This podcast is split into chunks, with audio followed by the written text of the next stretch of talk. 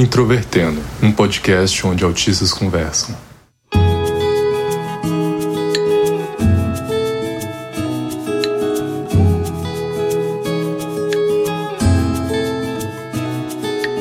Olá para você que é ouvinte do Introvertendo, esse podcast feito por autistas para toda a comunidade. Meu nome é Thais Mosken, eu sou autista, trabalho hoje como administradora de sistemas e agora eu tenho 32 anos, mudamos o dígito. E eu vou ser hoje host desse episódio em que a gente vai falar um pouco sobre procrastinação. E este foi o episódio que mais demorou para a gente realmente gravar. A gente demorou muito tempo falando que ia gravar isso daqui, então é, finalmente estamos com o nosso episódio. Olá pessoal, aqui é o Bola Larcon. Só eu fui responsável por umas por uns cinco adiamentos da gravação desse episódio, que é uma das pautas mais antigas que o podcast tem. Eu posso fazer a apresentação depois? A gente termina de gravar, eu, eu gravo a apresentação, prometo. Pode deixar, eu deixo para depois, beleza? e bom, para quem não percebeu, quem está procrastinando a sua apresentação é o Michael. então, acho que é meio óbvio para quase todo mundo que já ouviu o nosso Introvertendo. É, e o Introvertendo é um podcast feito por autistas com a produção da Superplayer and Company. Vamos lá, pessoal. Começando a nossa conversa, primeiro uma, um ponto que é importante a gente falar o que é procrastinação, porque procrastinação não é sinônimo de adiar as coisas. A procrastinação, ela é um ato consciente de você adiar algo e normalmente sabendo que aquilo pode ter um efeito negativo e também é um ato opcional. Então, por exemplo, Paulo falou que foi responsável por vários adiamentos, mas acho que três das vezes que ele foi responsável por adiamento, ele estava doente. A não ser que ele tenha escolhido ficar doente, acho improvável, é, isso não é considerado procrastinar. Vocês gostariam de acrescentar um pouco aqui para ficar um pouco mais claro o que, que é procrastinação? Mas mudando rapidinho de assunto, vocês vão ver Barbie e Oppenheimer no mesmo dia também? Pô, eu animo com Oppenheimer, mas. Não, não, tem que ver os dois juntos. Tem que ver Barbie e depois ver Oppenheimer. Do que a gente tá falando exatamente que eu não tô entendendo? Viu? Eu consegui! É mais ou menos assim que é procrastinar. Saiu dois filmes, um filme da Barbie e um filme do Christopher Nolan sobre o Oppenheimer, no mesmo dia. Que é o, um dos pais da bomba atômica. Uhum. Você está falando sobre os filmes para não ter que falar sobre procrastinação, é isso? Exato! E agora você pegou o que eu estava tentando fazer.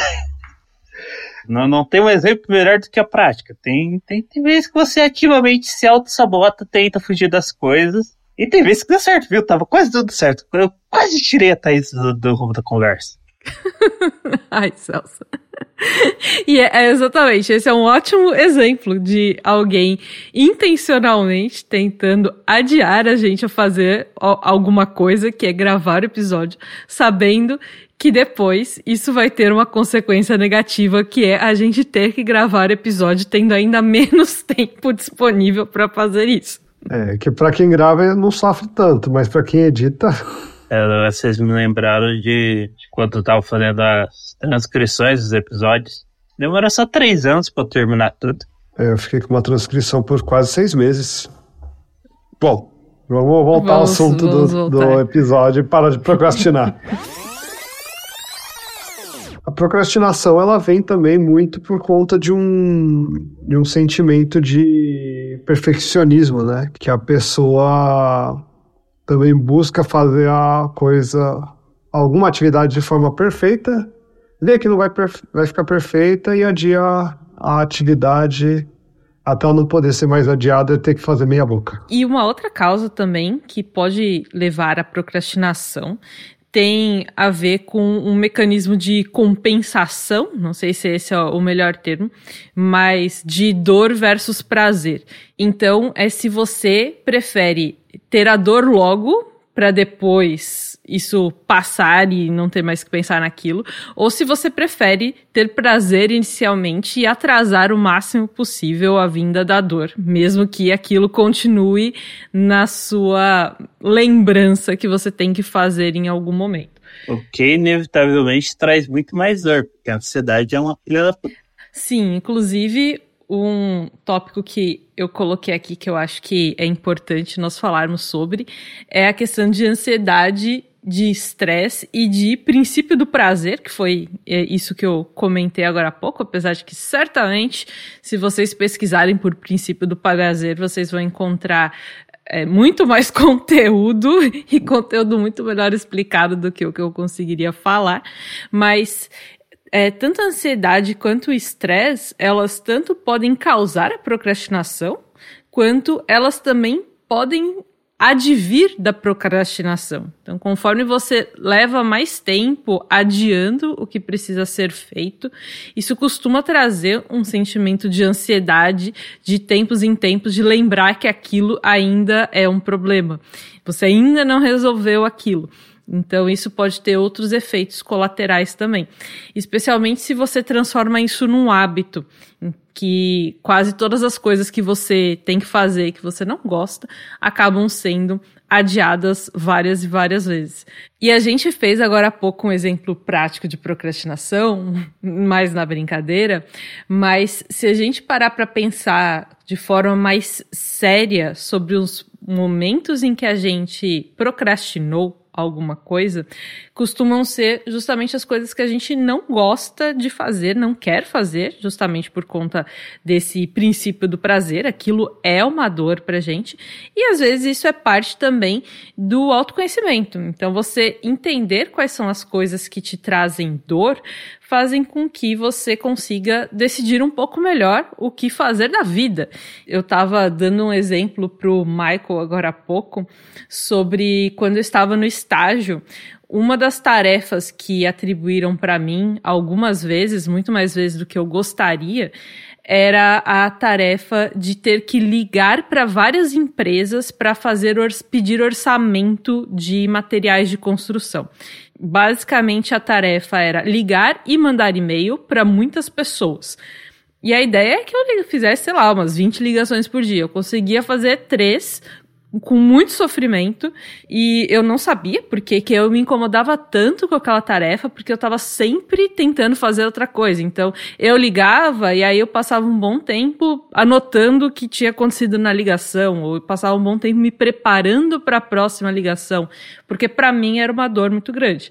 E no final eu só não percebia que é, era uma tarefa para qual eu era adequada, me fazia sofrer, e se eu tivesse que trabalhar com aquilo, eu sofreria todos os dias. Acho que serve como um mecanismo parar para pensar na procrastinação e entender como que você não quer viver. Eu já sofri vários episódios de procrastinação, muitas etapas da minha vida, inclusive profissional. O meu primeiro paper, onde eu poderia ter ido apresentar um trabalho em Cancún, no México, falei porque eu procrastinei para escrever o artigo. Mas já temos resultados. Compartilho os sentimentos. Inclusive, eu acho que eu já contei em outros episódios do fato que, tipo, a minha iniciação científica, eu passei boa parte do um ano trabalhando, né? Trabalhando na pesquisa, assim. É assim, uns seis meses focado na pesquisa. Né? Pronto, de, desses seis meses, era só escrever o, os resultados. É, tinha adiantado muita coisa, eu já tinha chegado aos resultados que eu precisava. Era só reportar isso. Eu fiz tudo em meio dia do prazo final de entrega. Foram seis meses trabalhando tipo, na parte prática, coletando dado, analisando dado, vendo se estava tudo certinho, tudo bonitinho. E escrever o artigo em si, meio dia antes do final do, do último prazo de entrega. É, nem enrolei, né? Que isso. Totalmente eu não fiquei seis meses enrolando pra escrever essa merda. Eu também fiquei enrolando, só que no dia do, do prazo de entrega eu fiquei uma semana até 8 da noite no serviço escrevendo esse paper.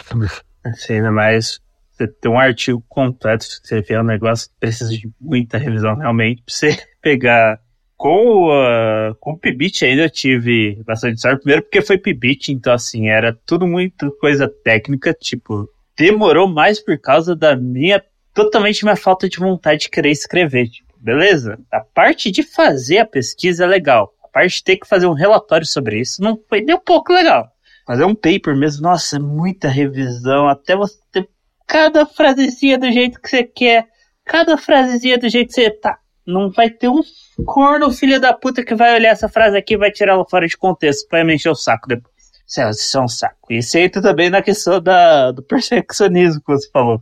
Inclusive, eu acabei de dar um exemplo de como o perfeccionismo funciona na prática, né? Tipo, você não consegue pensar, não, eu vou fazer esse texto de uma forma que fique boa. Não. Se eu botar essas três palavras nessa ordem, alguém vai conseguir interpretar errado? Se alguém conseguir interpretar errado, não. Eu vou ter que excluir toda essa merda. Ficou uma porcaria. Eu vou ter que começar a dizer tudo de novo. Não ficou bom. É mais ou menos assim. Mas é, no meu, no meu caso, a gente tinha também o problema de ou estar escrevendo algo muito resumido e precisa dar mais detalhes, ou estar escrevendo algo muito detalhado e precisar resumir porque não, não tem necessidade de tanta coisa. Porém, que toda afirmação tem que ter ou algum resultado ou alguma referência. É um negócio que eu odeio fazer, tipo, o problema não é achar as referências. O problema é você pôr elas fisicamente no documento, formatar tudo bonitinho. É. Geralmente, quando eu tô fazendo pesquisa, é quase literalmente vozes da minha cabeça. Tá, beleza. É, eu sei que eu li nesse algum artigo, em algum dos meus 20 anos de vida. Tá, mas agora eu preciso dessa merda de artigo pra pôr aqui. Tá, como que eu formatar? Tá, beleza. Vai umas três horas, vezes três dias, às vezes umas três semanas. Achei a porcaria do artigo. Finalmente, ele fala realmente o que eu tava pensando que ele falar. Tá, agora como que eu formato ele do jeito que. Ah, não, não, não. Ah, já tá dando PCSD aqui. É, e é comum nesses casos, se você tem que formatar algo e você não gosta daquilo, você preferia continuar pesquisando, você simplesmente continua pesquisando é, supostamente é algo bom em alguns aspectos e você pode até justificar que você está ampliando sua pesquisa, conseguindo mais informações, mas na verdade o seu foco não é ampliar a sua pesquisa, o seu foco é não ter que formatar e fazer uma coisa de que você goste mais. Então não quer dizer que a procrastinação signifique sempre que você não está fazendo algo útil ou que você tá só dormindo, só é, sendo preguiçoso. Não é isso. É, você pode, inclusive, estar fazendo algo que demanda muita energia ou fazendo algo muito bom, mas que não era o, a prioridade, porque você está tentando adiar sua prioridade. Inclusive, indo uma tangente sobre isso, às vezes está fazendo algo, por exemplo, vou dar um exemplo das referências. Tá, beleza. Por que você não pega outra pessoa que está trabalhando nesse paper contigo e bota ela para fazer essa parte chata de formatação? Pede ajuda para ela. Você não vai fazer isso. Não, não, não, não, não. Eu passar o meu serviço para outra pessoa fazer? Não, não. Isso aí é meu serviço, eu vou fazer. Eu, eu, eu, eu consigo. E você prossegue a não conseguir não fazer. Pelo menos no meu caso é uma coisa. É... Acaba que essa, a procrastinação comigo tem muita relação com o meu orgulho. Tipo, beleza, não. Eu falei que eu vou fazer isso. Eu vou fazer. Não, eu vou fazer. Mas assim, eu não quero fazer. Eu vou enrolar o máximo possível para fazer isso. Mas não, eu prometi que eu vou fazer, então eu vou fazer. E voltar atrás de não fazer, nunca, nunca, nunca. Eu vou fazer. Só vai demorar uns três anos, mas eu vou fazer. Uma questão até que eu já falei com algumas pessoas, principalmente minha esposa, não é uma questão de se eu vou ou não vou fazer, em quanto tempo eu vou fazer. Uma hora eu faço. Pode demorar só. É, eu hoje em dia não tenho mais essa questão de orgulho. Quer dizer, às vezes tem, mas eu tento não ter na maioria das vezes, porque realmente tem algumas coisas que eu não gosto mesmo de fazer, eu já descobri isso, e eu sei que eu fazendo outras coisas em que eu sou melhor e de que eu gosto mais, eu consigo trazer mais resultados, por exemplo, para a empresa. Então, pensando no meu trabalho especificamente, né? Tem algumas coisas em que é necessário negociar com múltiplas áreas. Era um problema, por exemplo, que eu estava vendo hoje. Uma tarefa que eu não estava querendo avançar nela, estava procrastinando nela. Inclusive, eu falei isso para minha chefe. Falei, oi, então, eu estou procrastinando nisso. Porque é, eu precisava negociar algumas coisas com várias áreas diferentes. Eu não sou boa nisso. Eu me incomodo muito em ter que fazer negociações com outras áreas e eu não me incomodo em eu ter que trabalhar, eu ter que fazer alguma coisa, é, construir alguma coisa lógica, por exemplo, desenvolver alguma parte do sistema. Isso tudo bem. Mas eu ter que alinhar com todo mundo o que, que vai ser feito e quando cada pessoa vai fazer é ruim. E se eu conseguir alguém para fazer a negociação para mim, eu consigo não ter que fazer uma coisa na qual eu sou ruim. Então, uma pessoa que é melhor nisso do que eu faz essa parte eu não me estresso, eu não tenho que procrastinar, eu só pego e faço então a outra parte, a minha parte, que geralmente as pessoas talvez não saibam fazer ou não gostem de fazer, mas eu gosto. Então, para mim isso tem às vezes a ver também com focar em ser bom ou melhorar o que você gosta de fazer para que você não tenha que focar tanto nas coisas de que você não gosta. Não que na, no dia a dia você consiga evitar todas elas, mas eu acho que no trabalho dá para você otimizar muitas vezes o seu tempo e a sua performance tendo isso em mente. É, isso é uma, uma coisa que eu vivo na prática. É assim, eu sou uma pessoa muitas vezes preguiçosa faço aquilo que eu gosto e o que eu não gosto eu tenho uma tendência a procrastinar mesmo.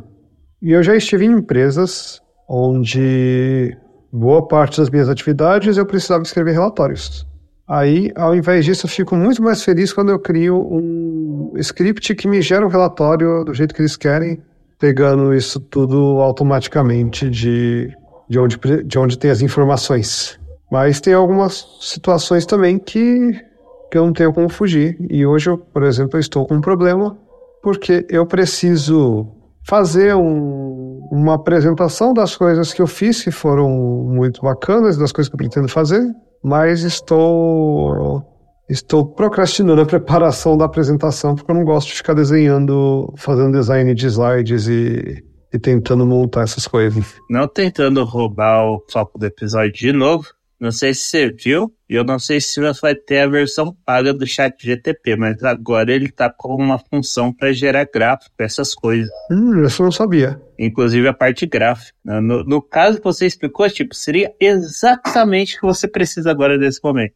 Eu acho que ele ia ajudar. Enfim, e aí uma empresa que eu trabalhei um tempo atrás, eu tive sérios problemas porque eles não homologaram o script que eu tinha feito para gerar o relatório que eles queriam de forma automatizada. Nesse sentido, justamente nessa realidade de trabalho, eu tenho me adaptado um pouquinho mais, aprendido a lidar um pouco melhor com a minha, com meus problemas de procrastinação. Apesar de que, assim, aprendendo a lidar é uma palavra forte, porque na prática o que eu normalmente faço é usar minha procrastinação a meu favor. Tipo, o exemplo que a gente deu de tipo usar algo que você é bom como uma válvula de escape para você fugir de fazer a coisa que você deveria fazer, eu uso demais. Tipo, eu sou muito bom nas coisas que eu faço lá e eu faço muita coisa, muita coisa mesmo. Quando eu não quero fazer alguma coisa, o jeito que eu lido com isso é geralmente, tá, beleza, eu vou fazer tanta coisa que ninguém pode reclamar que eu não tô fazendo aquela coisa que eu deveria estar tá fazendo agora. Tipo, ao ponto de que chega da como, não, não, se alguém reclamar de mim a esse ponto, a pessoa vai se sentir mal, porque não, olha o tanto de coisa que esse cara vai fazer, eu realmente vou pedir para ele fazer esse negócio específico que ele tá enrolando? Não, não, deixa para outro fulano fazer isso. Apesar de que, mais recentemente, eu tenha tentado me esforçar, tipo, tá, beleza. Isso aqui eu não quero fazer. É um pau no saco. É um. É, isso aqui eu não quero fazer. Tá. Mas isso aqui é algo que tem que ser feito. Ô, fulano, fulano, vem cá você mesmo. Tá, você não tá fazendo nada agora, né? Faz esse negócio pra mim, porque eu tô fazendo outra coisa, vou fazer outra coisa. É tipo, eu tô, tô, começando a aprender a lidar com essa situação, tipo, beleza, não, não, não preciso só ignorar as coisas, eu trabalho no ambiente com mais pessoas. Às vezes é ok você pedir ajuda para outra pessoa, por, por mais que te fira o orgulho fazer isso. E daí eu procedo a não, a não fazer isso quando eu preciso também, tipo, eu também tenho mesmo problema aí de tipo, tá, eu tenho que fazer essa X tarefa. Essa X tarefa envolve eu fazer uma parte dela, e depois coordenar o resultado disso para outras pessoas fazerem, quando darem continuidade desse serviço. Eu vou fazer a minha parte com excelência. O que, o que antes lá eles demoravam 15 dias para fazer, eu faço em 2, 3. Só que daí chega na parte, tá, beleza, eu tenho que passar agora os resultados que eu fiz para outras pessoas darem continuidade, né, tem que lidar com gente, né, não. Acaba demorando uns 15 dias do mesmo jeito, porque eu não passo para as pessoas fazerem, né. A minha parte eu fiz, a minha, não, a minha parte tá, tá perfeita. Ignorando o fato que é a minha parte também passar para as outras pessoas fazerem isso, não faço. Acontece. É, é o problema é que eu também sofro Bom, o outro ponto que eu coloquei aqui é sobre a procrastinação versus a gestão de tempo e planejamento. Né? Geralmente, quando você está procrastinando, isso acaba fazendo com que você perca um pouco de planejamento de quando ou como que alguma coisa vai ser feita, principalmente do quando pensando aqui no tempo. Então, por exemplo, essa questão que o Michael falou, que a galera levava 15 dias, ele faz em dois dias, e depois, sei lá, ele demora 13 dias para conseguir falar com alguém para encerrar de verdade a tarefa. Então, efetivamente, ela leva o mesmo tempo o que significa que provavelmente isso atrapalha o planejamento de algumas outras formas, né? Se você consegue lidar melhor com a procrastinação, seja evitando a procrastinação, mais difícil, né? Ou seja, encontrando esses truques, isso acaba te permitindo ter uma gestão melhor do seu tempo, planejar como as coisas vão funcionar, mesmo sabendo que você vai procrastinar em alguma coisa. Às vezes, inclusive, já deixar algo preparado para aquela tarefa em específico que você sabe que vai demorar. Então, vou fazer alguma coisa que me interessa, gosto e não vou procrastinar. E logo em seguida eu vou ter uma outra tarefa que eu sei que eu vou ser um procrastinador nela. O que, que eu consigo fazer nesse meio tempo? Como que eu consigo fazer com que isso não atrapalhe, por exemplo, uma segunda tarefa que dependa do fina da finalização da minha? Saber esse tipo de coisa pode te ajudar a pelo menos evitar que a procrastinação te afete negativamente. É, eu sei que é um pouco delicado em alguns aspectos, mas existe um nível de problema que é você ter muita, muita ansiedade com alguma coisa e ficar estressado e depois ter problemas no trabalho, versus alguma coisa só demorar para sair, mas isso não se tornar um problema maior. Para lidar com a procrastinação existem vários métodos, né? Alguns mais famosos é o Pomodoro, para você se forçar a ficar na atividade por um determinado tempo, né? Seguindo aquela linha do modo de fazer o molho de tomate, né? O macarrão com. Ah, eu já ouvi falar disso. É... E eu nunca nem tentei, porque nessa parte aí o TDAH me afeta mais do que a. do que o autismo e tipo. A única opção para isso é tipo, é ativar o botãozinho vermelho nuclear. Se, se, se eu quero fazer as coisas assim darem certo mesmo, é anfetamina, não, não tem outro jeito. Eu preciso da medicação que controle o TDAH, senão não vai. É. é, existem outras, outras formas, né? Que incluem você se dar recompensas por, por fazer essas atividades chatas, né? Pequenas recompensas. Nossa, eu tentei fazer muito isso quando eu tava com as transcrições. Puta que pariu, também deu errado. E não é querendo desanimar nem o Paulo, nem o, os nossos ouvintes, é que eu realmente sou uma pessoa, acima de tudo, desorganizada. Eu, quem me conhece, principalmente o Paulo e a Thaís aqui, sabe que eu tenho uma natureza um tanto quanto caótica, um déficit de atenção bem característico. Nesse sentido, eu sou o pior exemplo possível. É, quando eu falo que sem a medicação eu não consigo manter o foco, eu não consigo manter a concentração, não, não, não é eufemismo, não é força de expressão. É realmente meu caso tá. É horrível. É, é nesse nível mesmo. É, mas o fato é que não existe uma receita mágica, né?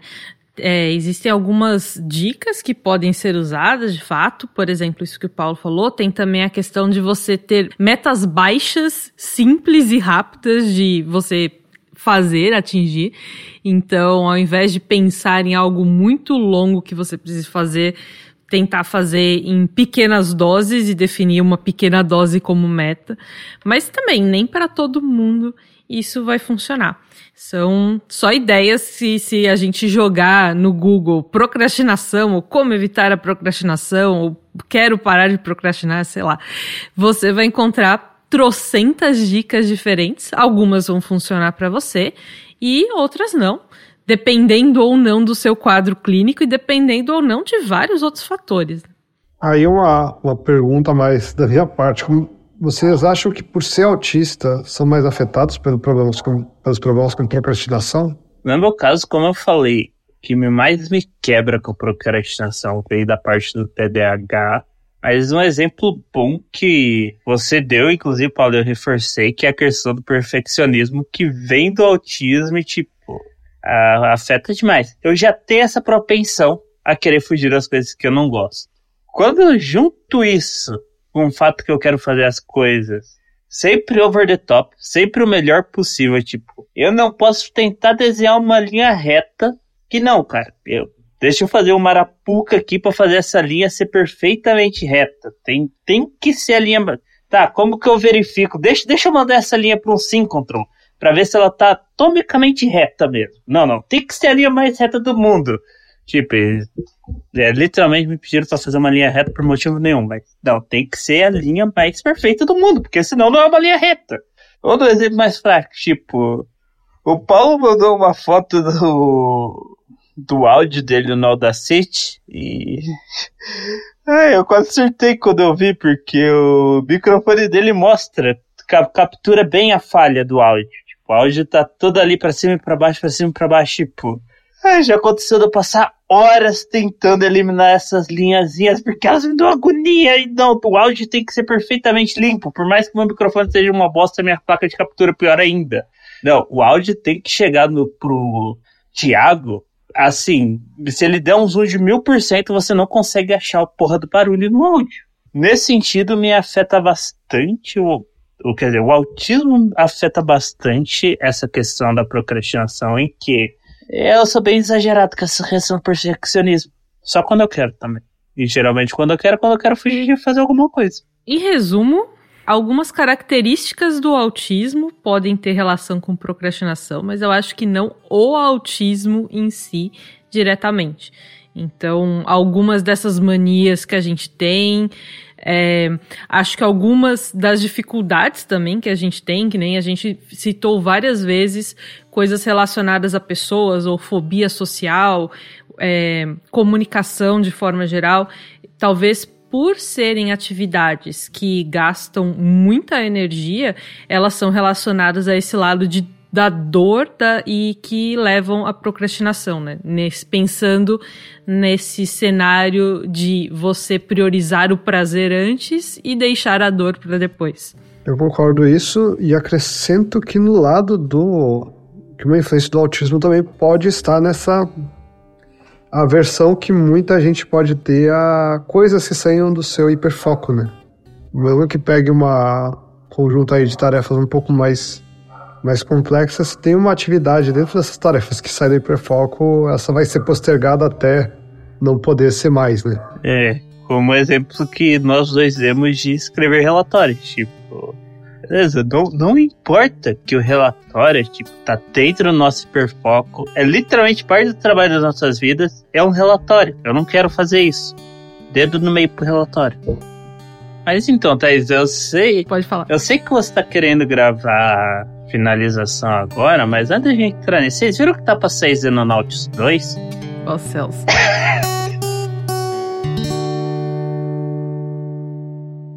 Eu queria saber se vocês têm alguma ideia de como a gente finaliza no final este episódio. Acho que o Michael tem que roubar a finalização de novo. Eu tentei, mas o Thaís não pegou a deixa. Ah, é, essa para. É, ah, entendi. Era para isso ser a finalização. Ah, não. Eu não tinha entendido. Vamos, vamos deixar assim, é. então. vamos procrastinar a finalização. A gente depois manda uma finalização aí pro Thiago, é isso?